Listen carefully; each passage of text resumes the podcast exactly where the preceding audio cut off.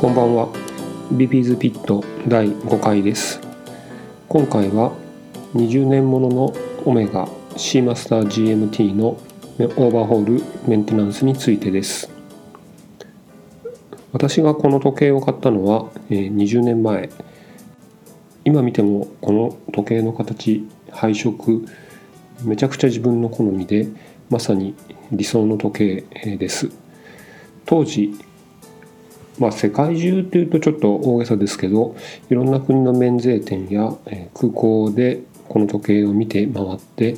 値段を調べその中で一番、ま、リーズナブルなところで購入をしました。世界中回ってみたまあ世界中ちょっと大げさですけどいろんな国回ってみて結局一番安かったのは名古屋の米表でした。そこで当時えー、確か、え、14万円台でこの時計を買ったと思います。今時計の値段が高騰した2020年から考えると14万円台っていうのも激安だと思います。しますと今買おうと思うと安いもので、まあ、560万限定モデルなどだと100万を超えているものがありますので、まあ、当時のものより今のものの方が中身が進化している面もあるとは思うんですけどもそれ以上にまブランドとして、ま時計のものの価値ということで価格がま上がっていったのかなというふうに思います。当時の値段を知ってるとちょっと今なかなかお目が60万以上出して買うのはなかなかうんちょっと高いなと思うんですけども私は、えー、その頃その値段で買えてまあラッキーだったなと思っています。でこの時計、まあ、すごく気に入って毎日のようにしていましたで途中からは、まあ、夏の間はちょっと G ショックをするようになったりですとか、えー、ドレッシーな場面では、まあ、タンクをするようになったりとか、まあ、ちょっと3本体制ということにな使っていたんですけども基本的にまあこれやっぱりメインというか一番好きな時計ということで、えー、ガンガンと使っていました。でただですねちょっとだんだんあの本当はメンテナンス数年おきにやるといい説があったりいや調子が悪くなるのでやらなくやらなくていい説があったりいろいろあって自分も迷ってたんですけども結局メンテはあまり行わずに、えー、ずっと過ぎてきました。でそうしますとは10年以上経ったぐらいからちょっと巻く時の流図がなんかスムーズじゃなくなってきたなっていうのは感じていました。まあ、ただ動くは動きますしあの正確さもそんなにもう使い物にならないってことはなかったので、えー、そのまま使っていました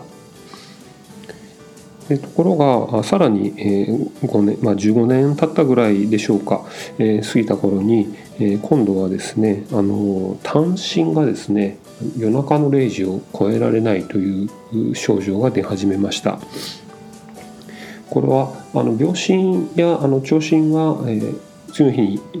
行くんですけども単身だけが夜中のまあ0時のところで、えー、とも超えられずに、えー、ということが起きてしまい、まあ、手動で巻けばあの次の日に行くので使いはしたんですけどもちょっと不便だなというふうに思い始めていました。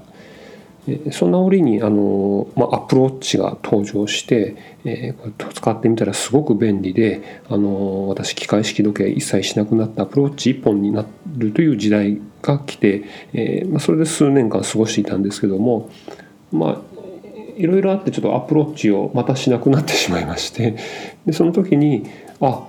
そういえばあのここ数年してなかったあの シーマスター GMT があったなっていうふうに思いまして、えーまあ、ちょうどいい機会だからあのオーバーホールもしてみて、えー、復活させようと思いました。でオーバーホールなんですけどもあの私が信頼している、えー、町の時計屋さんがありましてそちらで出しました。時計屋のおじさんは、えー、まあ、これはオーバーホールというか掃除すれば治るよということでしたので、えー、お願いをしました結局開けてみたらあの掃除だけでは治らなくて部品の交換も必要になったんですけども、え、そちらもやっていただいてまあ、期間的にはまあ 2, 2週間ぐらいで、えー、費用はまあ4万円ということで、えー、結構まあリーズナブルに治ったと思います。で、えー、戻ってきたシマスタ GMT ですけどもあのリューズもすごくスムーズにあそういえば新品の頃こういうふうだったなっていうようなスムーズさでシュッシュッと動きますし懸案だった単身が日付を超えられない問題もえ、きちんと直してもらっていてこれでまたこれからま、20年間、えー、20年間ここから先のメンテでいけるかどうか分かりませんがまだまだこれから活躍してもらえるんじゃないかなと思っています、え、非常にお気に入りです。やっぱり気に入ったものを長く使うのっていうのは、え、すごくいいなというふうに、ま、改めて思いました。では。